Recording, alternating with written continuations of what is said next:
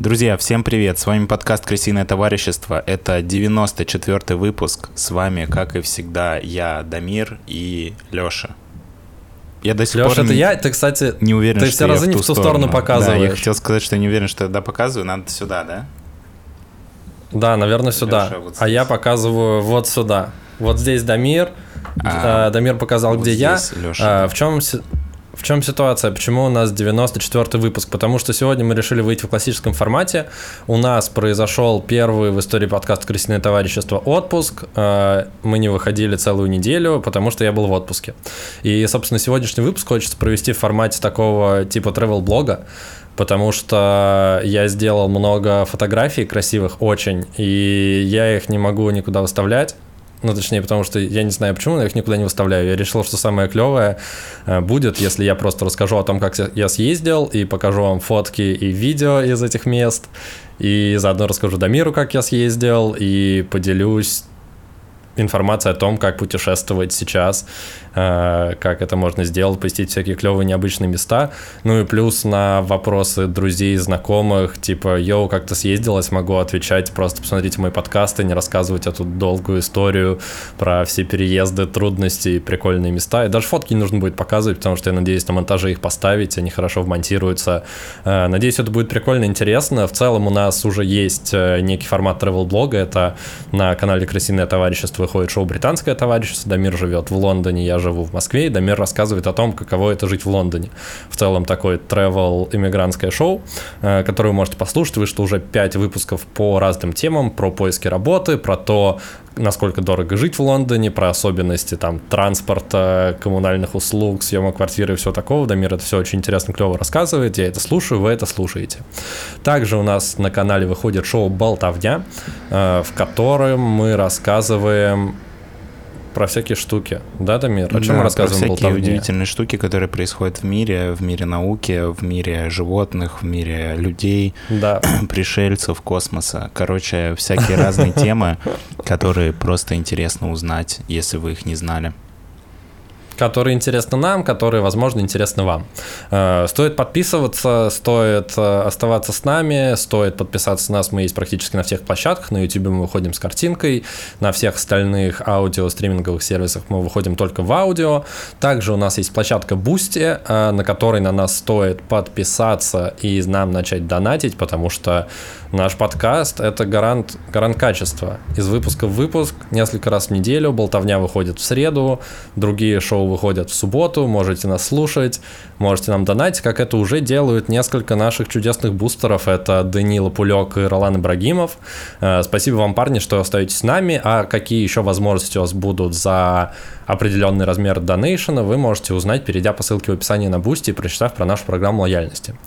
Также у меня еще в начале была шутка про то, почему я в кепке, но я забыл ее сказать, поэтому, поэтому просто примите это э, как данность, и после склеечки я уже буду без кепки, потому что в ней достаточно жарко. Я хотел сказать Дамир. что-нибудь про твою кепку, но не придумал шутку, поэтому ничего не сказал. Слушай, там была шутка про то, что я только вернулся из отпуска, но и еще это должно было быть в контексте. Но сейчас это, поскольку вне контекста, мне кажется, это уже будет э, ни к чему, так что просто, просто забейся, просто, просто мы, вы, возможно, это даже слушали просто и даже не знаете, что я, что я в кепке. Ладно. Если вы смотрите это на YouTube, кстати, стоит смотреть нас на YouTube, я, я в кепке прямо сейчас. Ладно, раз мы уже с тобой вне контекста, я предлагаю начинать к выпуску. Да, перейти ближе к контексту. Поехали.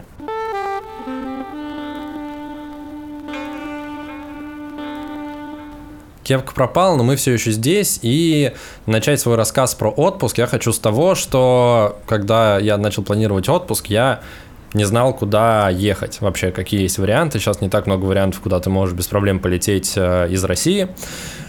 Я даже думал каким-то образом попробовать э, долететь до Дамира в Лондон, но это оказалось вообще очень проблематично. Дамир, это должен был быть сюрприз, я тебе не стал рассказывать. Если бы это получилось, я бы тебе рассказал, но поскольку это не получилось вообще никак, э, соответственно, это не произошло. просто в другое место.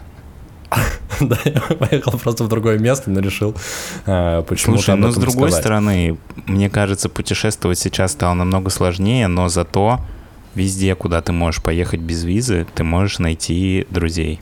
ну, в смысле, встретить своих друзей, которые у тебя уже были. Да, это действительно, и во многом мое путешествие было связано с друзьями, потому что, как оказалось, у меня в Тбилиси сейчас друзей намного больше, чем в Москве осталось. Э, и ситуация такая, что у одного из моих друзей была свадьба в Тбилиси. Вы даже можете знать этого друга, это Петя Трунин, он приходил к нам в один из выпусков, и еще в одном из выпусков он был как приглашенная, э, приглашенная знаменитость, приглашенный эксперт по математике, mm-hmm. потому что мы ему как-то звонили прямо в подкасте и задавали всякие математические вопросы, когда нам нужно было решить одну, одну загадку. Так вот, у него была свадьба, и было решено полететь в Тбилиси на эту свадьбу несколько дней, после чего отправиться в Молдову. И, собственно, сегодня я сижу в футболке из Республики Молдова. Тут написано Home. И буковка О это, это карта карта, ну не карта, как это сказать, границы, границы Молдавии. А, вот, соответственно, у меня был такой тур по странам СНГ, достаточно достаточно сложный, и из-за того, что это была всего лишь неделя, и мне пришлось посетить достаточно большое количество стран, совершить много перелетов, переездов на автобусах, микроавтобусах, у меня ощущение, что у меня не было вообще целый месяц. А сколько стран и это ты достаточно еще странный эффект. посетил, кроме Грузии и ты... Давай посчитаем. Владикавказ это не страна, но, но это, это Россия, но это другой город. Это не да. страна, но это я место. Посетил, я посетил Владикавказ. Дальше я посетил Тбилиси. После чего я должен был лететь в Кишинев. Но по дороге в Кишинев я залетел в Стамбул. Подожди, Кишинев Расскажу это подробнее. какая страна? Это столица Молдовы. А, все, я просто уточняю, потому что я не в курсе, я думаю, что многие не в курсе. Тбилиси это что, если что, это город в Грузии, но это не столица Грузии. Да, это, это, это или столица? Почему это не столица? Я это не столица знаю. Грузии. Дамир, okay. давай ты не будешь географические всякие штуки вбрасывать, потому что то, что сказал, что ты не знаешь, что Кишинев это столица Молдовы, это тоже, ну, мне грустно почему-то. Вот, я надеюсь, наши слушатели, конечно же, знают, но что... это меня не а, красит, Кишинев... конечно, но мне кажется, что зато теперь все будут это знать. Так вот, по дороге в Кишинев я оказался в Стамбуле. Подробнее расскажу, как так получилось. Это, если по ходу что, столица рассказа. Турции? Да, это столица Турции. У меня на самом деле, на самом деле, я когда ждал, у меня было достаточно много времени в аэропортах, я проводил, пока ждал вылета, и я читал про все места, которые я посещаю, там всякие статьи, Википедию и так далее. И оказалось, что э, все мое путешествие — это путешествие между городами-побратимами. Ты знал про города-побратимы? А по какому принципу они побратимы? Я не знаю, по какому принципу, и там есть достаточно странная классификация, потому что некоторые районы Москвы, э, например, могут быть побратимами с какими-то городами или штатами других стран, и в частности, что меня больше всего поразило, э, Новокосино, район, в котором я живу в Москве, он э, район побратим со штатом Оранж в США с 2008 года, по-моему. Подожди, что а просто это невероятно. на каком-то типа уровне типа муниципалитетов решается да, или по названию? это типа или... на муници... Тип, это на муниципальном уровне или на уровне какого-то управления города, э, района, или я не знаю, до какого там сегментируется вообще эта история. Но я начал читать, и оказалось, что Владикавказ, он город побратим с Тбилиси, Тбилиси город побратим Э, с Кишиневом и Стамбулом.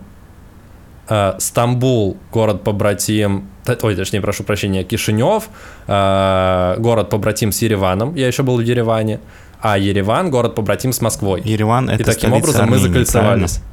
Да, это столица Армении. Так вот, с чего же началось мое путешествие? Я решил, что, ну, в первую очередь мне нужно добраться до Тбилиси. Я понимал, что может туда долететь пересадкой через Минск, через Стамбул, через что угодно. А, но я посоветовался с ребятами, которые туда уже уехали. И мой вам совет, если вы реш решаете отправиться в путешествие, никогда не советуйтесь, как добираться до какого-либо места со студентами-авантюристами. Слушай, Они посоветуют... подожди секунду, а в Тбилиси нельзя купить билет на самолет? Нет, прямых рейсов нет с 2008 года, насколько я знаю. У нас в Грузии нет авиасообщения. А, окей. Я просто только что об этом узнал от тебя. Нет, ну для меня это было тоже немножко удивительно, но вот оказалось, что да, нет прямого авиасообщения с Грузией, лететь только с пересадкой. Э, но я посоветовал с ребятами, которые туда уехали, они уезжали туда достаточно в сумбурных условиях, и поэтому мне все как один сказали, что самый простой путь — это лететь до Владикавказа, после чего на автобусе через Верхний Ларс, через горы ехать до Тбилиси. Я такой, ну, звучит разумно. Звучит разумно. Ты летишь до Владикавказа и дальше едешь на автобусе. Что там ехать? 4 часа на автобусе через горы. Прикольно должно быть.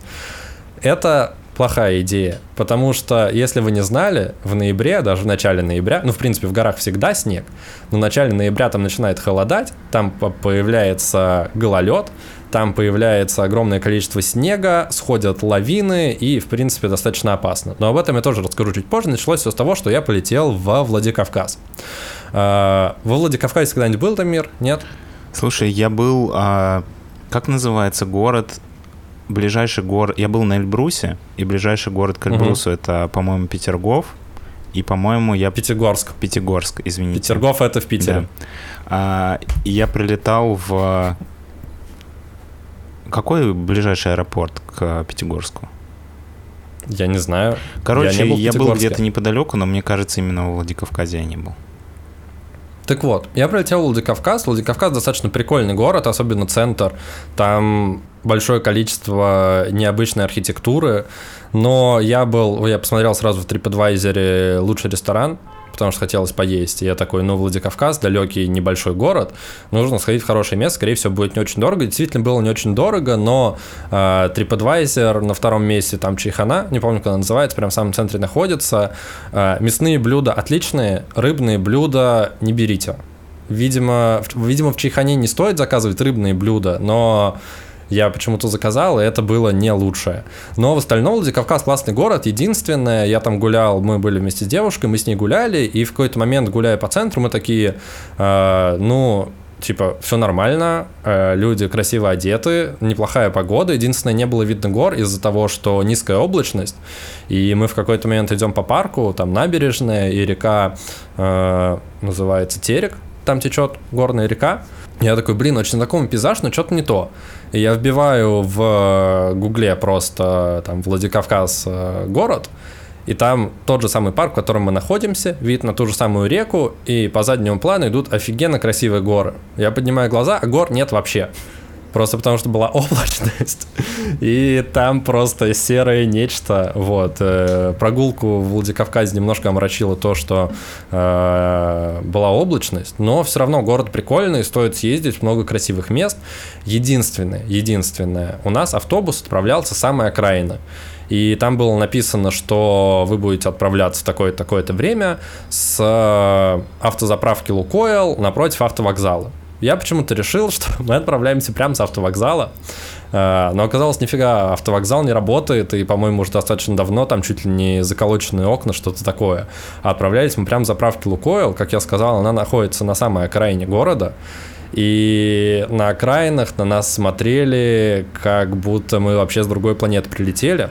Я долго не мог понять, почему, потому что вроде смотришь на людей, ну, все одеты плюс-минус так же, мы с девушкой обсуждали, типа, ну, что вроде мы как местные, вроде мы как местные, и в какой-то момент мы, чтобы скоротать время до автобуса, зашли в кино, стоим около кинотеатра, курим, э, и подходит, просто останавливается такси, оттуда выходит э, такого кавказского вида мужчина, лет там за 40, подходит к нам и такой, товарищи неформалы, не будет у вас сигарет. А мы выглядим в целом, ну, никак не формалы. Московским меркам мы обычные среднестатистические люди. Но по меркам Владикавказа оказалось, что мы выглядим как-то необычно, и моя теория заключается в том, что это из-за пальто. Потому что действительно, я потом посмотрел, там в принципе нет людей в пальто. Там все ходят в таких типа стеганых куртках, пуховиках, но пальто нет вообще. Ну, то есть с того момента, как нам подошел этот мужик, а это было в районе там 5 вечера, а отправлялись мы, отправление должно было быть в 00, был ночной автобус до Тбилиси, э, я смотрел на всех людей, и в пальто людей нет совсем. Видимо, это не популярно, не классно, при том, что для Москвы это, ну, типа, обычная одежда. Но на нас все смотрели странно. И вторая теория, э, которая у меня есть, почему нас обращали внимание, э, потому что Владикавказ — это в большей степени мусульманский город. Там очень много мечетей, ну и, в принципе, Кавказ, э, там мусульмане в основном живут. И мы держались, ходили, держались за руки, сидели всегда вместе, а у них, насколько я понимаю, это не принято. Потому что если молодые люди идут вместе, и они там встречаются, они на людях это не показывают вообще. И действительно, даже смотря на молодежь, которая гуляла вокруг нас, идут парень с девушкой, и они, в принципе, никак не держатся за руки. Даже если, ну, они просто прогуливаются вместе, даже если пары взрослые там с детьми прогуливаются вечером, они не берутся за руки друг с другом и никак не проявляют свои чувства, а мы в целом как бы держали за руки и все такое, и на нас прям много смотрели. Это было, было странно, прям чувствовал себя этой с, суперзвездой, на которую все смотрят. Я, мы да, одновременно сказали, я хотел э, немножко добавить к твоей истории про культурные различия. Угу. Я не могу тебе ответить, по какой причине именно на вас смотрели косы. Возможно, типа и то, и то. Ну, кстати, вторая версия, угу. мне кажется, как будто более правдоподобной.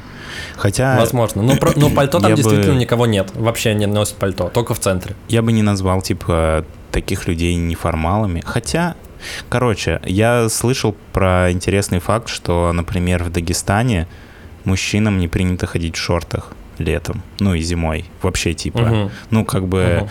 все мужчины в Дагестане и туристы в том числе культурно принято, что они будут ходить в длинных штанах, и если ты выйдешь там в шортах, то на тебя будут смотреть косы, и может быть даже кто-нибудь попытается тебе объяснить, может быть, в вежливой форме, а может быть, в не очень вежливой. Ну, по крайней мере, мне это рассказывали ребята, которые путешествовали в Дагестан. Угу.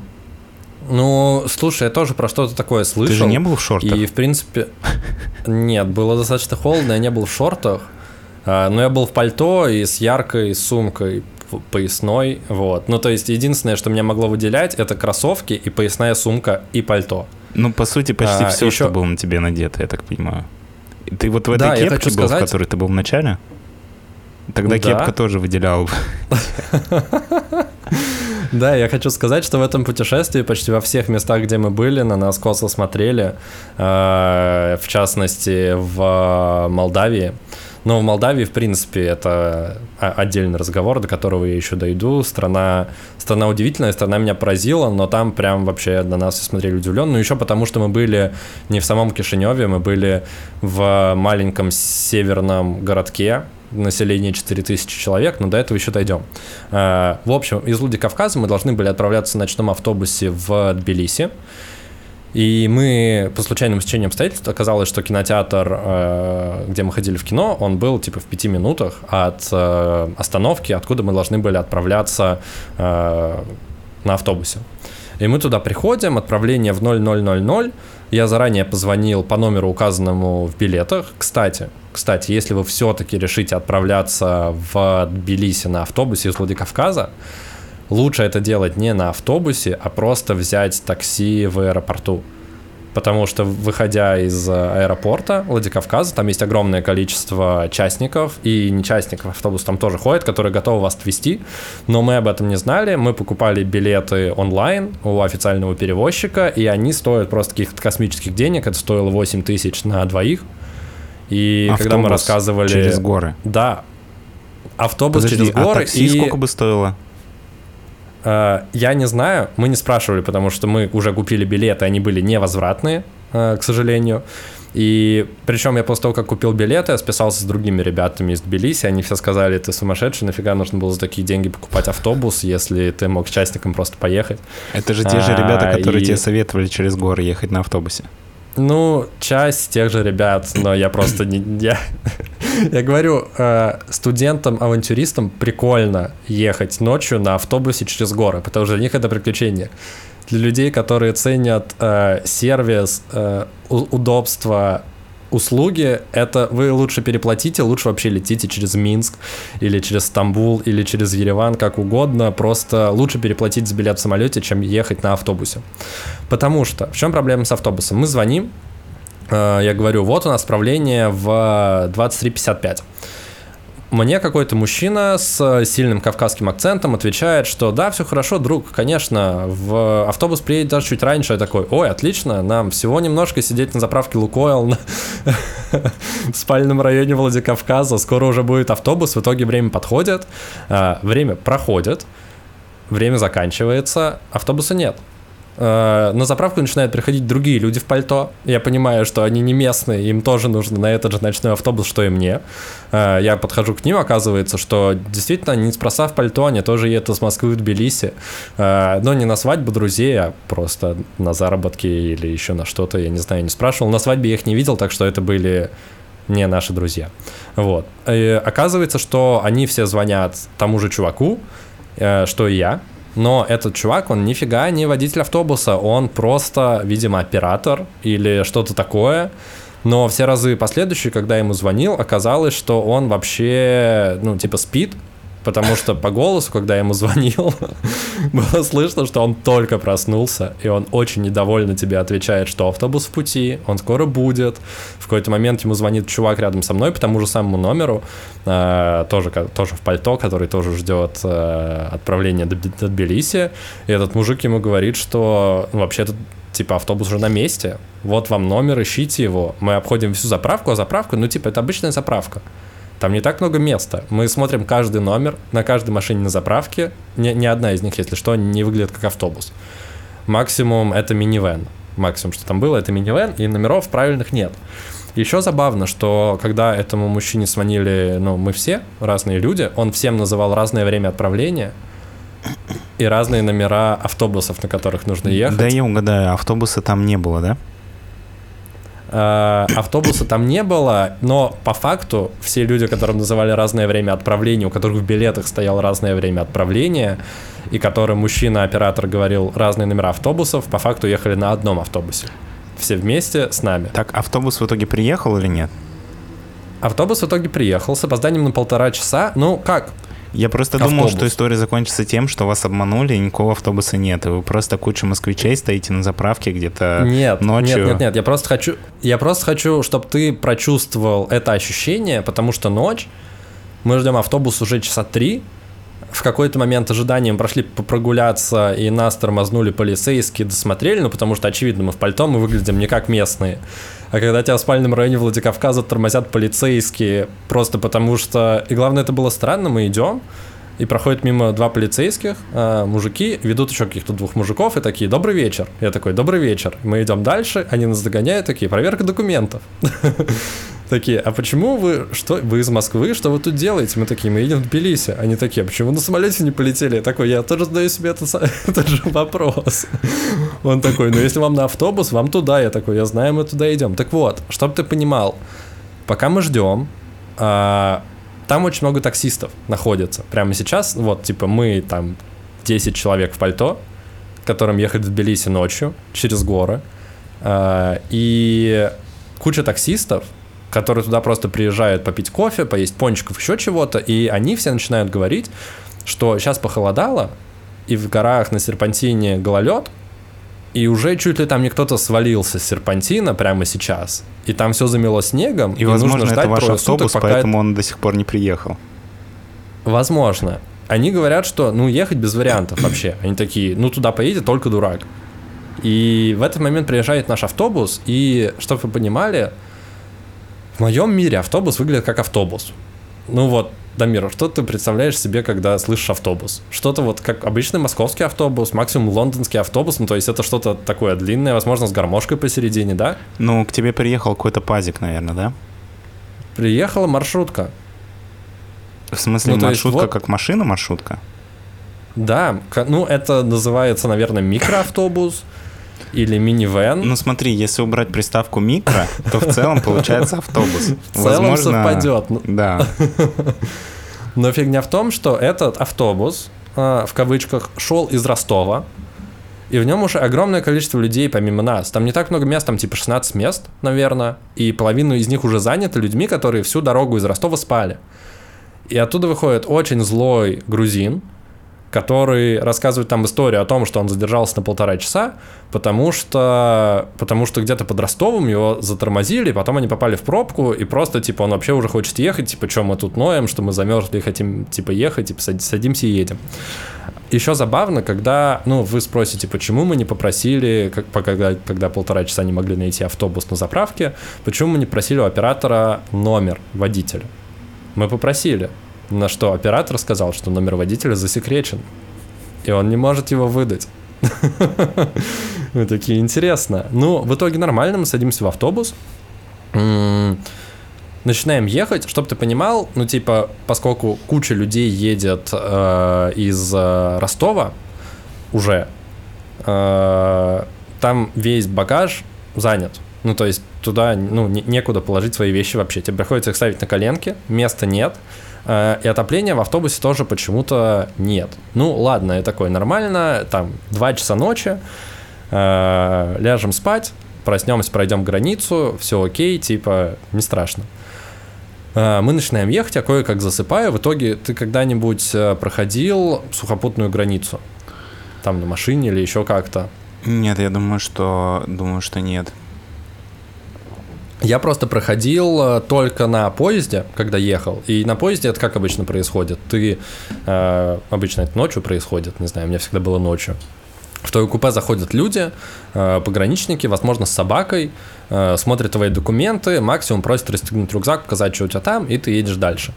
Сухопутная граница это, это выглядит, вот как знаешь, в этих э, фильмах, где мексиканские беженцы через границу, через границу собираются идти, потому что это огромная колонна автобусов и машин, и это ночь, и там огромные стоят бетонные вот такие вот конструкции, и противотанковые ежи лежат, и шестиметровые заборы, и сеткой, и прожектора светят во все стороны, и просто бетон, и вокруг горы. Но справедливости ради хочется сказать, что границу мы прошли и российскую, и грузинскую очень быстро. Ну, то есть, несмотря на то, что мы стояли там в очереди какое-то время, ну, типа минут 20, Потом мы, когда конкретно уже подходили, давали паспорт, у нас даже вещи не досматривали, ничего не досматривали, просто ставили штамп и проходили дальше. Единственное, автобус у нас дальше после Тбилиси, он шел до Еревана, и с нами сидела еще женщина с сыном, и им нужно было ехать дальше до Еревана, и их на грузинской границе досматривали, мы их ждали минут 40. И это было так, что мы все прошли границу, все нормально, уже прошли в Грузию, садимся в автобус, водитель такой поворачивается, типа, ну что, мы едем? Мы такие, двух человек не хватает. Он такой, ну ладно, и сидит. И мы просто сидели 40 минут, и главное, непонятно. Может быть, им не поставили штамп, может быть, они... Ну, то есть, мы не понимаем, что происходит, просто сидим и ждем. Некоторые люди начинают... Ну, там почти все спали уже, на самом деле, потому что были супер уставшие, но я почему-то спать не мог, потому что у меня включился вот этот режим, вы не можете спать, когда рядом враги, знаешь, как в видеоиграх. И поэтому девчонка моя закинула э, таблетку просто, потому что ее очень укачивает на серпантине, и всю дорогу спала, слава богу, а я не спал вообще всю ночь. Э, соответственно, эти люди, которым ехать до Еревана пришли, все нормально, мы отправляемся дальше, я кое-как засыпаю, э, и в какой-то момент я чувствую, что-то у меня ноги замерзли, я открываю глаза, а вокруг темнота. Ну, то есть э, автобус не едет, мы в горах, двигатель заглушен, фары выключены, и все спят. И водитель тоже спит. А мы на вершине горы. И адски холодно, и темно, и, и водитель спит. И я немножко не понимаю, что происходит. У меня случилась микропаническая атака, я не знаю, как это назвать, но потому что я в таких ситуациях не был, я не знаю, как на это реагировать. Водитель, возможно, понял, что он засыпает и решил отдохнуть. Если бы ты проснулся бы, а вокруг никого нет, ни водителя, ни пассажиров, и ты один в маршрутке на горе, вот здесь действительно непонятно. Потому что логического объяснения да. такой ситуации придумать сложно. Но когда водитель на месте, и все там же, и все спят, Возможно, он просто устал. И что в итоге да, случилось? Э, так и было. Ну, он просто поспал 50 минут.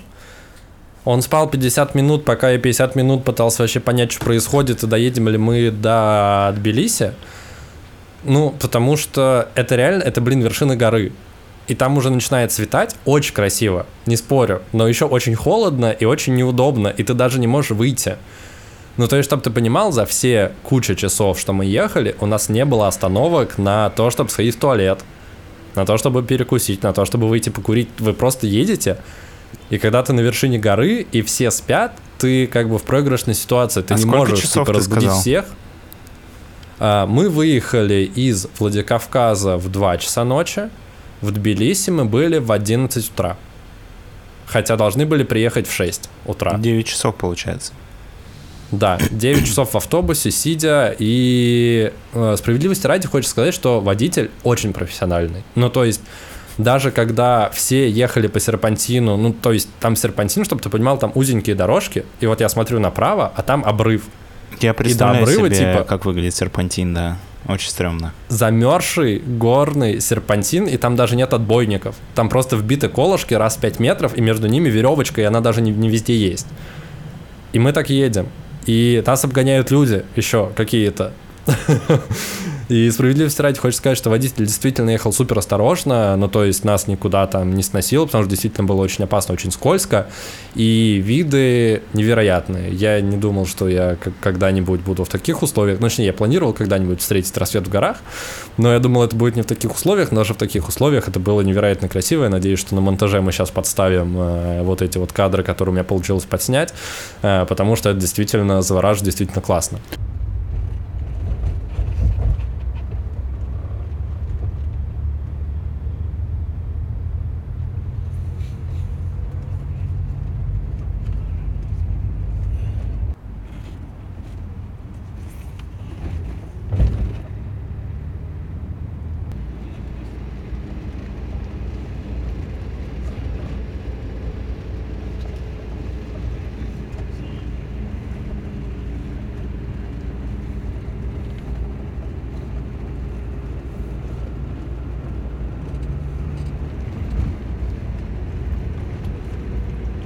Так вот, мы приезжаем в Тбилиси. И Тбилиси просто невероятный. А, это, наверное, первый город в моей жизни, в который я приехал и подумал о том, что я бы хотел тут пожить какое-то время, потому что очень красиво, очень зелено, а, очень много всяких прикольных местечек, улочек, и просто, ну, у меня никогда такого не было. У тебя были города, в которые ты приезжаешь и хочешь в них, типа, пожить? С таким ощущением. Я просто вот ни разу, ни разу такого не было, и в Тбилиси первый раз с этим столкнулся. Не знаю, я... Мне кажется, мне в целом такая мысль в голову не приходит. Ну, типа, потому что, когда я в путешествии, я как будто бы настраиваюсь, что я в путешествии. Ну вот да, такая же история, а тут я приезжаю такой, классная атмосфера, очень красиво, очень классно и очень дешево. Это действительно очень дешевая страна в плане туризма плане путешествия, ну, несмотря на то, что ребята, которые там живут уже какое-то время, э, сказали о том, что там все сильно подорожало. Ну, то есть, когда они приезжали туда до этого, там чуть ли не по э, 15-20 рублей стоили хинкали. Сейчас они стоили типа по 40-50 рублей. Это все равно для Москвы очень дешево. Там работает Яндекс Такси. Э, все очень дружелюбные, все с тебе готовы помочь, что-то подсказать, э, поговорить. Многие говорят, многие говорят по-английски, но по-русски тоже многие тебе отвечают. Э, большинство даже с тобой могут говорить по-русски. Все говорят там, как пройти, помогают. Единственное, с чем я столкнулся, это сервис. Очень-очень долго. Я так понимаю, что в принципе в Грузии это распространено, что там люди, ну, особо никуда не торопятся. Ну, в принципе, в Москве хороший уровень сервиса. Э, там, в ресторанах, в барах, еще где-то. Э, но когда мы ждали свой чек, типа, минут 50, это прям too much. Ну, я не выдерживал уже. При том, что, опять же, ребята, которые живут там давно, они сказали, да это нормально, ты просто перестраиваешься на другой ритм и привыкаешь к тому, что когда ты спрашиваешь у консультанта в магазине свой размер обуви, он уходит, и его не 10 минут, и потом ты видишь, что он просто с кем-то на кассе болтает, и потом только подходит к тебе. Вот такое там сплошь и рядом, и это прям, прям сложно. А так супер, типа, бюджетно, супер классно, супер вкусно. Я таких вкусных хинкали и лагмана вообще никогда не ел, но я думаю, странно странно было бы, если в Грузии было невкусно. в общем, очень рекомендую туда смотаться. Дамир, что ты хотел спросить? Нет, я хотел спросить, что я думал, что ты долго ждал еду. Ну, знаешь, типа, что долго готовят еду, и это можно объяснить, например, тем, что там один повар, а не 10, как в Москве. Ну, в ресторане, я Слушай, имею в виду. Но 50 минут ждать то... чек это, это too much. Но мне с кажется, едой это было долго. долго. С едой было долго, но меньше, чем с чеком. И я согласен, там достаточно долго нужно ждать, пока тебе принесут еду. Но чек — это прям это прям было за гранью, потому что я уже, я не мог, я последние, типа, 20 минут, я такой, когда будет чек, когда будет чек, а там, в принципе, официант куда-то ушел, и в зале никого нет, я такой, может, мы просто уйдем, не заплатив, ну, потому что это жесть. А ребята такие, нет, тут всегда так это нормально, нас просто долго рассчитывают, никто никуда не торопится. И в какой-то степени, возможно, это и правильно, что ты живешь в своем ритме, в комфортном тебе, и тебе не нужно, типа, успеть все, и у них даже есть э, какое-то слово, которое обозначает а что, типа, если ты можешь делать это завтра, э, нужно сделать это завтра. Я думаю, есть ну, слово, есть... что если ты опаздываешь на самолет или куда-то еще, ты его говоришь, тебе сразу чек приносит. А если ты никуда не торопишься, то ты просто такой. Ну, знаешь, типа, для экстренных ситуаций. Ты такой, мне, пожалуйста, чек и слово, типа. И тогда приносят сразу. Потому что вдруг ты опаздываешь в аэропорт или, не знаю, народа к жене. Нет, это, ну просто это к слову о том, что у нас есть, типа, не откладывай на завтра то, что можешь делать сегодня, у них вот абсолютно противоположно. Есть, типа, можешь делать это завтра, отложи. Типа, ни, ничто никуда не убежит, просто будь в своем ритме, кайфуй, все будет окей. Uh, Тбилиси супер, Тбилиси кайф, всем рекомендую, работает Яндекс Такси, uh, можно без проблем заказать, доехать, и поездки по городу, блин, 5 лари, это, это 100 рублей примерно. И все поездки занимают типа минут 15-20, очень быстро, очень вкусно, очень классно. Тбилиси, Грузия, всем прям рекомендую, очень здорово, стоит посетить, но не надо ехать на автобусе. Поберегите свои нервы, потому что я не был в более стрессовых ситуациях последние несколько лет, чем с этим автобусом. Слушай, ну если честно, с автобусом всегда такая тема, потому что когда мы с Машей улетали из России в угу. летом этого года, было тоже сложно улететь э, в связи с санкциями и закрытиями авиаперелета. Угу. И было принято решение, что Маша поедет на автобусе через Финляндию, но по той причине, что это просто было дешевле раз в 10 на тот угу. момент. Вот, и мы тоже боялись, что, возможно, будет какая-нибудь очень странная, стрёмная ситуация, потому что долго ехать в транспорте по дороге ну, типа, это непривычно, но в итоге у нее все прошло очень гладко и очень быстро. Ну, без такой жести, как у тебя, и все было вовремя. Слушай, Насколько я понимаю, здесь тоже раз на раз, потому что ребята, с которыми я говорил вот даже на свадьбе, просто мы там были три дня, э, те, с кем я встречался, у всех ситуации разные. У большинства лучше, чем прошло у нас, потому что, ну, во-первых, никто не ехал на ночном, ночном только мы попали. Вот, обычно все говорят, что ты садишься, и через там 4-5 часов реально ты в Тбилиси. Mm-hmm. Ну, типа, без вопросов, э, неплохие, не убитые э, эти маршрутки. У нас маршрутка была убитая. Ну, просто, просто не повезло. Говорят, раз на раз не приходится. Так вот, после э, Тбилиси мы должны были отправиться в Кишинев, это столица Молдовы, если вы не знаете. Как, кстати, правильно говорить, а, Молдова или Молдавия? Молдавия или Республика Молдова. И так, и так. Ну, вообще Республика Молдова. Ну, как правильно говорить, Россия или Российская Федерация? Как правильно Хороший говорить, Америка вопрос. или Соединенные Штаты Америки? Ну, тут такая же история, но, типа, без разницы. Так вот, а, и мы приехали в аэропорт. Кстати, очень удобно. В Тбилиси аэропорт типа в 20 минутах от, от города. Ну, типа из центра 20 минут ехать до туда. Все очень близко, рядышком. Это здорово. Э, аэропорт Тбилиси был прям пустой. Я никогда в жизни не был настолько пустых аэропортах. Такое ощущение было, что единственный самолет, который вылетает сегодня ночью из аэропорта, это наш. Потому что вот все люди, с которыми мы пришли в аэропорт, прошли паспортный контроль, все, сидели в зоне ожидания, потом оказались с нами в самолете. И, ну, то есть это просто странно. Но обычно в аэропорту огромное количество людей, а тут вот было всего, там, не знаю, человек 50, может быть. Так вот, мы садимся, все хорошо, э, вылетаем, я засыпаю, потому что самолет был ночной, он отправлялся в 2 часа э, до Кишинева, в 2 часа ночи. Э, мы летим, и тут в какой-то момент я слышу ну, вижу Я открываю глаза, темно, пилот спит, все спят, пилот и спит. двигатель выключен, и мы в небе. И мы в Нет? горах. Нет, э, ситуация следующая. Какой-то кипиш э, через два ряда от нас спереди происходит. Э, там стоят три бортпроводницы, э, какие-то люди, включен свет, хотя обычно ночью свет там, ну, приглушают, чтобы можно было спать нормально. Когда набирает высоту, там свет приглушают. Э, я понимаю, что кому-то стало плохо, потому что я вижу над креслом висят ноги в туфлях мужика, и я вижу, что другой мужчина, парень, над ним стоит, и вот так вот, типа, ему качает, типа, сердце. Угу. Как в той серии офиса, когда они тренировались. Ну, короче, массаж сердца делают. Я не понимаю, я не понимаю, что происходит. А, и в какой-то момент до меня доходит, что у человека за два ряда перед нами остановилось сердце, а мы в небе. И бортпроводницы все бледные, у одной трясутся руки, которая бегает постоянно за баллонами с кислородом и половина людей спит, вторая половина проснулись, ну то есть что-то происходит. И в какой-то момент э, по... А моя девушка, она тоже закинула таблетку и спит.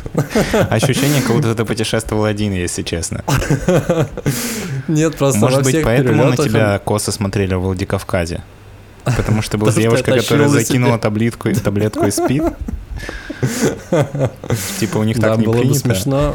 Ну нет, ее просто правда укачивает, и она все наши перелеты, переезды старалась выпить таблетку, чтобы просто не заболевать все, все. Ну просто если бы ситуация такая, что мы ночью в горах все спят, очень холодно, и моя девушка еще рядом блюет, я, у меня бы кончились нервы абсолютно. Я так думаю, вот, что в этой ситуации а... все бы не спали уже, если честно. Да, да, было бы, было бы намного веселее. Так вот, я понимаю, что у чувака остановилось сердце, потому что в какой-то момент э, по э, громкой связи в самолете, а мы летим, я напоминаю, мы не сели, мы, блин, в воздухе, мы только набрали высоту и летим, типа, минут 40. По громкой связи передают, э, здравствуйте, есть ли на, бол- на борту доктор? Нам очень нужен врач.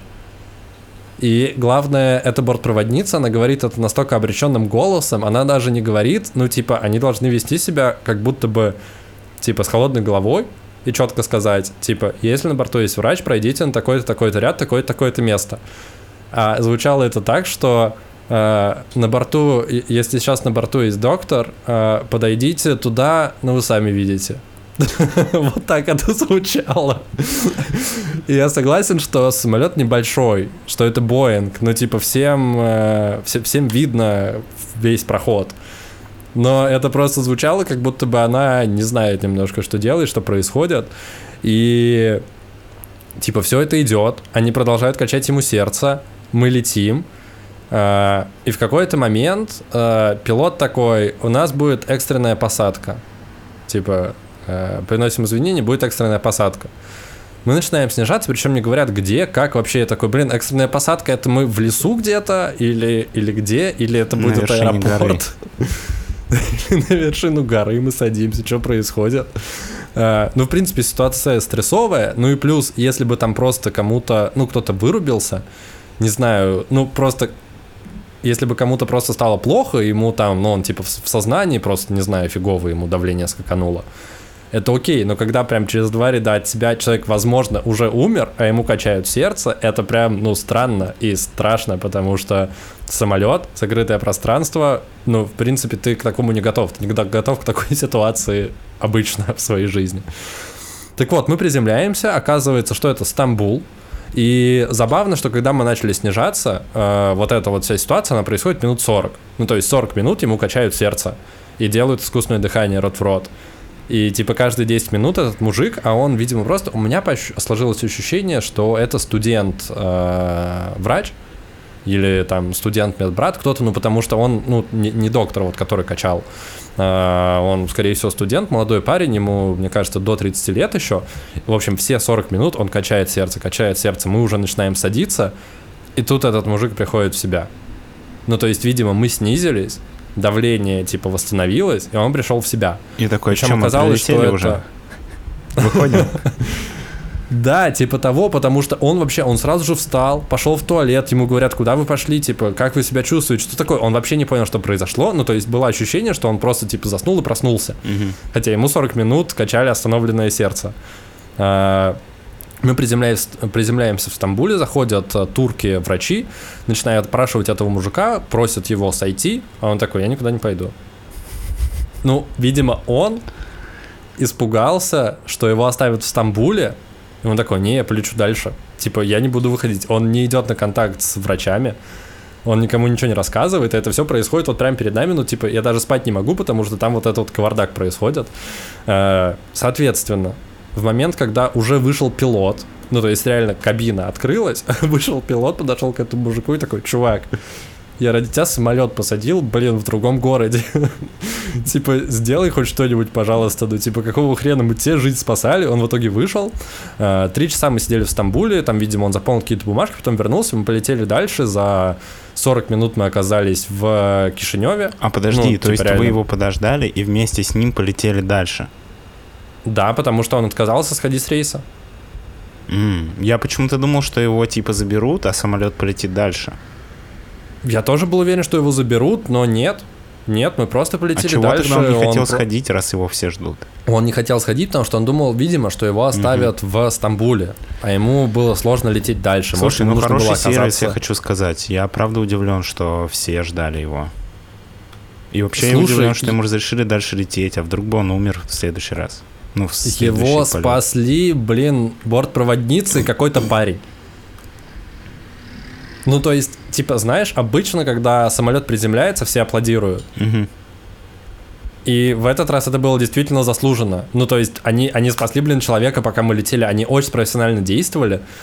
При том, что были люди, которые подходили, ну, то есть просто пассажиры в момент, когда ему качали сердце, подходили и давали им советы, как это сделать.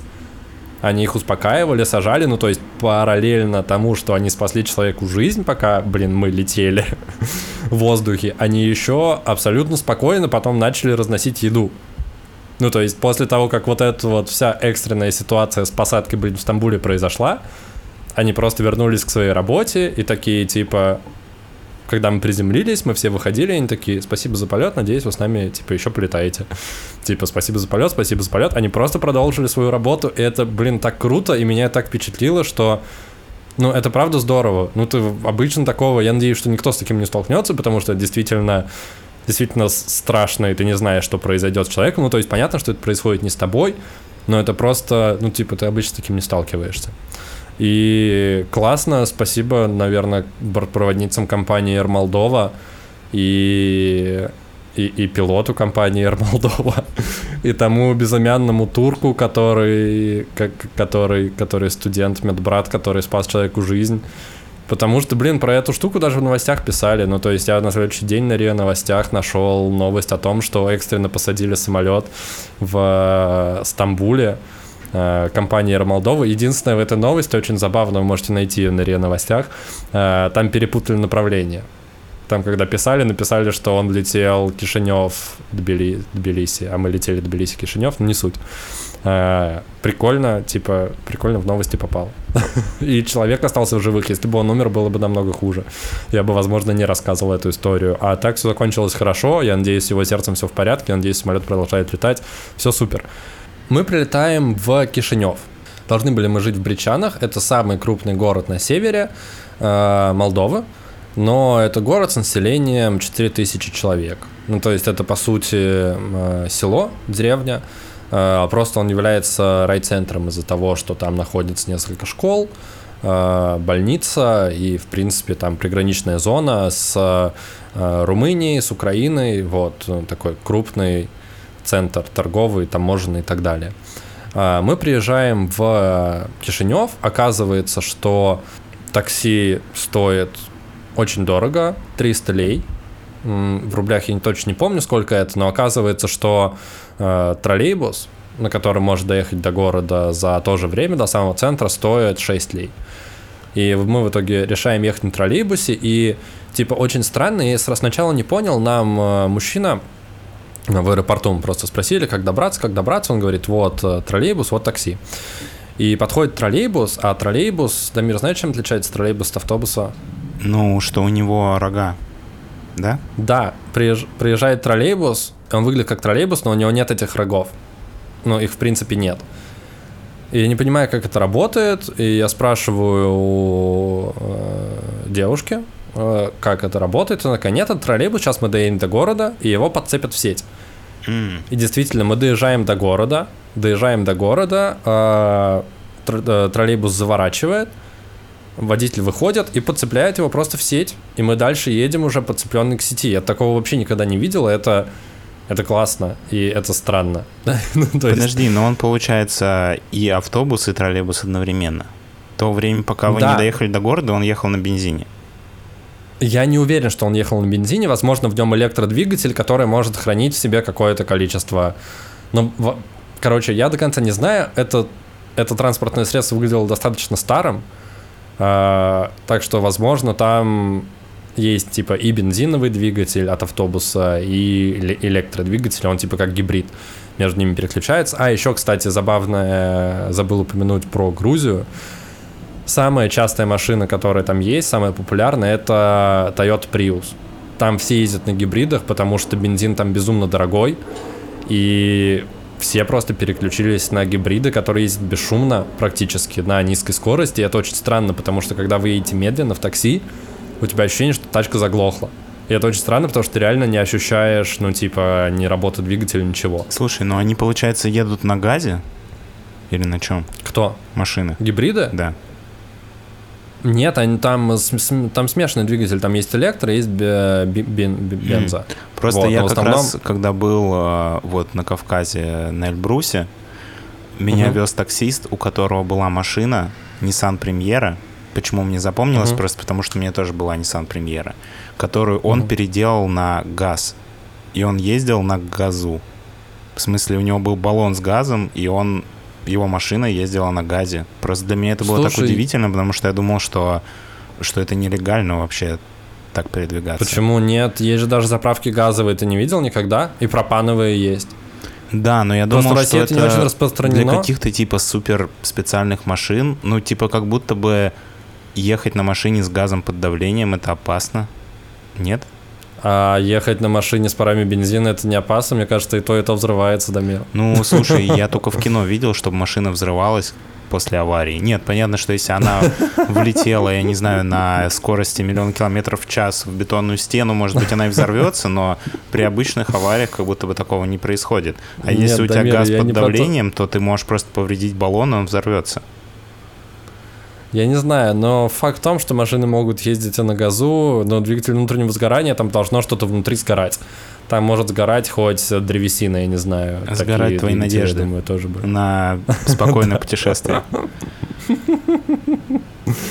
Нет, это, кстати, был очень классный опыт, потому что я действительно никогда с таким не сталкивался, и надеюсь, больше не буду сталкиваться, потому что это классно как опыт один раз, но теперь я буду стараться избегать поездок на микроавтобусах и автобусах в путешествиях, потому что это прям сложно. Слушай, я знаешь, что заметил? Вот э, с появлением mm. нашего подкаста один маленький нюанс. Когда в жизни происходит какой-то трэш, я думаю, блин, зато крутая история для подкаста.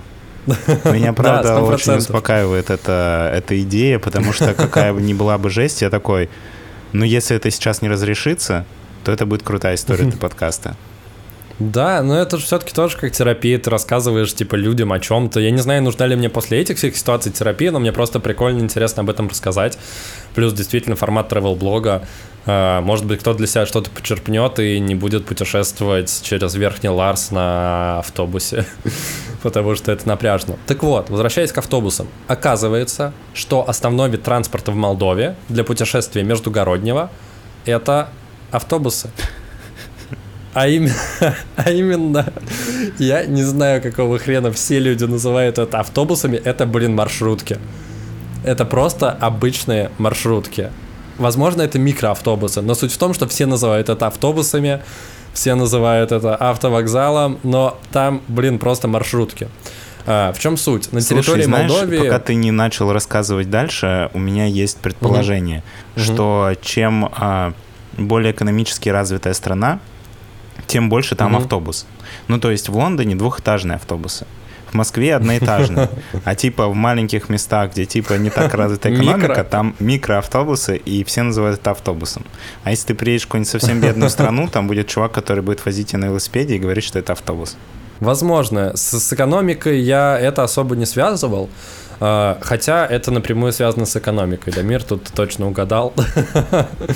А, в чем суть? Почему а, в Молдавии основное сообщение между городами это автобусы? И для меня это было действительно удивительно, потому что, ну, типа, ты привык к электричкам, ты привык к поездам. Ну, то есть в России много поездов, ты можешь много куда добраться на электричке, на поезде и так далее. Ну, во, во всяком случае, вот, типа, в европейской части там от Москвы много куда можно доехать на поезде, до большого количества городов. А в Молдавии этого вообще нет, потому что э, нерентабельно, как мне рассказали местные жители, нерентабельно содержать железную дорогу, потому что не так много людей перемещаются между городами в принципе. А, в чем суть? Молдавия это аграрная страна, основной промысел и основной доход это э, у них сельское хозяйство. Там огромное количество полей э, из-за того, что климат достаточно сдержанный, достаточно теплый, он чуть теплее, чем в Москве. Э, за счет этого он позволяет, э, плюс плодородная земля, это позволяет возделывать там поля, и там огромное количество виноградников, яблоневых полей, всяких фруктовых деревьев, огромное количество всего. Ну, то есть огромное количество овощей, фруктов, которые приезжают там в Россию, в Москву, они молдавские на рынках и так далее. Э, и из-за того, что люди живут в своих небольших поселениях, которые раскиданы по всей стране, э, они возделывают свои поля, и максимум, зачем им нужно поехать в какой-то другой город, в какое-то другое место, это чтобы там, не знаю, сходить к врачу, или там обновить паспорт, или получить какую... Им даже справки особо не нужны, потому что там ну, то есть там нет, как у нас, типа, каких-то офисов больших, еще чего-то. Это есть в Кишиневе. Слушай, но, но а Кишинев то же самое... это сравнительно небольшой город. То же самое зерно, которое они выращивают, они же его как-то перевозят. Нет? Так это происходит на... Ну, то есть те, кто... да. Нет, там ездит огромное количество фур, а, но нет смысла его перевозить а, на поезде. Ну, потому понял. что, насколько я понял, содержание автомобилей намного дешевле, чем содержание целой железной дороги. Потому что, во-первых, железную дорогу нужно построить, это нужно огромную инфраструктуру, огромные вложения сделать, чтобы развить эту сеть. А, после чего это еще нужно поддерживать. И, соответственно, только на транзите э, товаров ты много не заработаешь. Ну, то есть тебе нужно заниматься гражданскими перевозками, а гражданские перевозки там не будут пользоваться популярностью, потому что люди могут жить в своем селе годами, оттуда не выезжая. Ну, то есть они могут съездить раз в год куда-то, типа там, до, до больницы, например, если это нужно, но в основном это и не нужно. И было прикольно, что в Кишинев мы приехали на автовокзал, на северный автовокзал, чтобы отправляться в э, Брещаны. И нас просто встретил, мы просто идем, там подходит мужик, оказывается, это знакомая моей девушки, она оттуда. А, и он такой, типа, вот на вот эти вот все автобусы не садитесь, садитесь на тот, там Сережа, типа, поедете с Сережей. И это было так странно, потому что я прилетаю в абсолютно незнакомый мне город, и уже есть какой-то чувак, который нас куда-то отвезет, и это было прям, ну, типа, прикольно. А, села молдавские вообще кардинально отличаются от наших, как минимум архитектурой. Ну, то есть было удивительно, потому что я решил, что типа, ну, деревня и деревня, будут дома и дома. Но у нас, э, как выглядит, у нас в основном, типа, это деревянные дома э, с такими крышами, типа, сводчатыми. Э, там все совсем по-другому. Там в основном используют э, такие бетонные э, пеноблоковые с, строения э, с такой интересной, э, такими интересными барельефами вокруг окон. Ну, то есть у нас же есть вот эти вот, даже в старых селах есть вот эти вот деревянные резные окна со ставнями и со всем таким. Там это все делают из э, бетона, из цемента, тоже выглядит очень своеобразно. Заборы тоже у нас в основном все деревянные, а там в селах заборы это такая бетонная а, штука с металлическим забором. Я тоже приложу фотографии, я думаю, вы их все сейчас видите вокруг. Ну, то есть это выглядит действительно необычно и прикольно, что такая простая штука, как деревня в двух странах, а, бывших социалистических, но культурно и визуально различаются. Это здорово. А, еще важная штука, которую забыл рассказать, э, наверное, самое интересное, что могло бы быть, это про прохождение границ. А, и границу в Грузии, как я уже сказал, мы прошли легко, без проблем, тут же поставили печать. Как только мы прилетели в Молдовию, в Кишинев, все люди проходят паспортный контроль. Я подхожу сразу за э, моей девушкой, ее пропускают, мне говорят, а вы подождите в сторонке. Я такой, ну окей, э, отхожу, жду, жду, жду, и уже все люди, с которыми мы летели в самолете, они прошли. И тут меня вызывает этот пограничник, э, такой, вас придется досмотреть подпишите здесь. Я такой, а что это? Он такой, ну, типа, а о досмотре. Я думаю, что это связано с тем, что я гражданин Э, Российской Федерации и просят досматривать граждан Российской Федерации, но это было вот единственный раз в аэропорту Кишинева. Э, все остальные разы пропускали без проблем, без досмотров, без чего-либо такого. По сути, меня просто досмотрели все мои вещи, опросили, вопросы задавали в основном, типа, где я работаю, с какой целью приехал, сколько дней проведу, где буду жить, есть ли деньги на проживание, то есть какие-то базовые вопросы, Ничего такого особенного. В компьютере прям пробили мое место работы. Я сказал, такое такое это агентство. Сказал, можете зайти на сайт, там даже фотка моя есть. Там, правда, моя фотка есть. Это, это очень удачно. Если в месте, где вы работаете, есть сайт, на котором есть ваша фотка, это помогает при прохождении, при прохождении таможни в разных странах, если вас допрашивают. А, единственный странный момент был, мне, меня уже досмотрели, опросили, все хорошо, дают бумажку, говорят, подпишите здесь а она на румынском вся, потому что, если вы не знали, основной язык государственный в Молдове — это румынский, несмотря на то, что население там делится на три части. Там есть те, кто говорят на румынском, на русском и на украинском. Там три части, и даже школы есть э, трех видов. Ну, то есть ты решаешь, куда отдавать твою ребенка в украинскую школу, в русскую или в румынскую. Вот. И даже вот в том городе, где мы были, там есть э, там раньше было три школы, сейчас русская закрылась. Не, сейчас украинская закрылась, по-моему, осталась русская и румынская. Ну, не суть. А, так вот, я говорю, я не понимаю, что здесь написано, можете мне, типа, перевести? Они такие, вы что, нам не доверяете? А я такой, я не знаю, как отвечать на этот вопрос, блин, пограничникам. Э, ну, в итоге, благо, в аэропорту был Wi-Fi, я к нему подключился, просто вбил в гугле вот в переводчик э, вот эти вот слова, которые там были написаны, перевод там действительно было написано, что ничего подозрительного не обнаружено, меня пропустили дальше, но досматривали минут 40 и опрашивали, это заняло достаточно много времени, и, в принципе, никогда раньше не сталкивался с досмотрами в аэропортах, в отличие от тебя, Дамир. Э, вот. В целом, как будто бы ничего страшного. Ну, и, собственно, после этих приключений, после классной свадьбы в центре э, Грузии, после травмирующего перелета до Кишинева и размеренных несколько дней в молдавской деревне, я вернулся в Москву, но путь в Москву от дверей до дверей у меня занял примерно 24-25 часов, потому что от э, Бричан, города, где я жил, э, до Кишинева ехать на опять сраной маршрутке 4 часа, потому что, ну, там далеко, и только из этих, из этих 4 часов ты 2 часа едешь по убитой дороге, и 2 часа едешь по дороге, которую ЕС отремонтировали, и она хорошая, вот, но в любом случае это занимает 4 часа. Э, и потом ты приезжаешь в Кишинев, и обнаруживаешь, что, оказывается, в Кишиневе есть э, Яндекс Такси тоже. Хотя тебе говорили, что нет Яндекс Такси, когда ты прилетел в аэропорт Кишинева, мы думали поехать на такси до центра, но там были только вот эти вот обычные мужички, которые тебя дергают и предлагают отвезти за кучу денег. А Яндекс там не было, у нас Яндекс почему-то не находил, и я когда приехал обратно э, в Кишинев, я такой, нифига себе, куча машин брендированных Яндекс Go, но поскольку я уже решил поехать на троллейбусе, я также поехал на троллейбусе до аэропорта, фигня в том, что если у вас самолет из Кишинева улетает типа рано утром, типа в 5 утра, в 7 утра, то у вас единственный вариант добраться на такси, который стоит очень дорого. А если вы хотите поехать на троллейбусе, как это сделал я, то вам нужно провести 9 часов просто в аэропорту.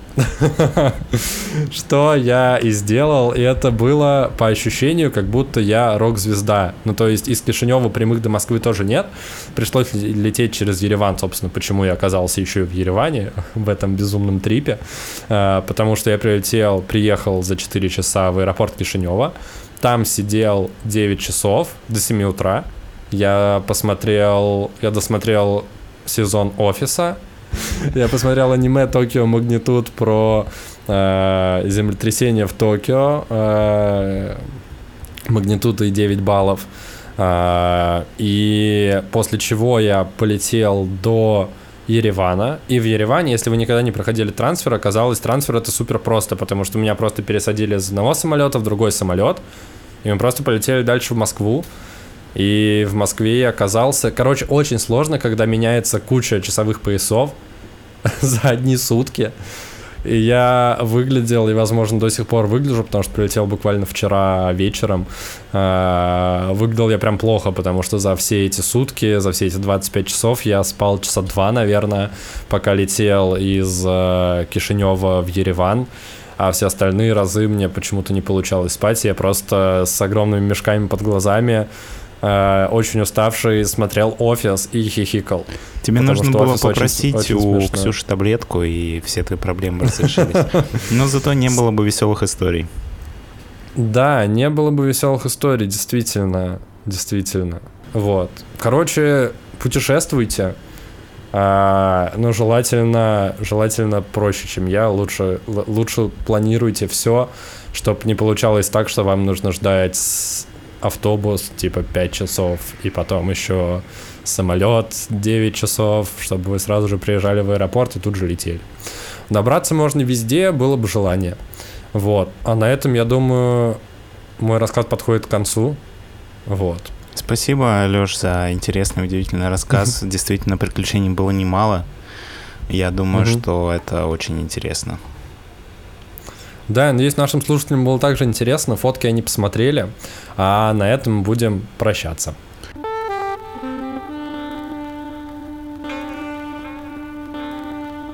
Друзья, вы слушали подкаст «Крысиное товарищество», выпуск номер 94. С вами были я, Дамир и Лёша. Вот. Э, Лёша, это я. Это был travel, travel рассказ про приключения по путешествию Лёши по странам СНГ. Вот, на этом мы будем с вами прощаться до следующей недели, и мы хотим поблагодарить наших бустеров. Это Данила Пулек и Ролан Ибрагимов. Спасибо, парни, что поддерживаете нас. А вы, наши слушатели, ставьте лайки, пишите комментарии, рассказывайте свои истории про путешествия, и вы также можете а, найти... Путешествовать. Да, путешествовать, во-первых. Во-вторых, найти в описании ссылку на наш телеграм-канал, подписаться, потому что там все ссылки, все анонсы на все наши площадки. Да, это верно. Я абсолютно согласен с Дамиром Султановичем. Сейчас а, я исполню короткую песню в поддержку. А, я хотел сказать, что это путешествие по странам СНГ вызвало у меня ощущение, что действительно рок-звезда на гастролях, потому что постоянно в аэропортах, постоянно чего-то ждешь, постоянно куда-то едешь э, в автобусах. И я хочу исполнить эту небольшую песню в поддержку наших спонсоров на Бусте. Лопулек, Дани, Ролан Ибрагимов, спасибо вам за то, что вы с нами, а также в поддержку наших всех слушателей. Больше отдыхайте, больше путешествуйте, это супер клево.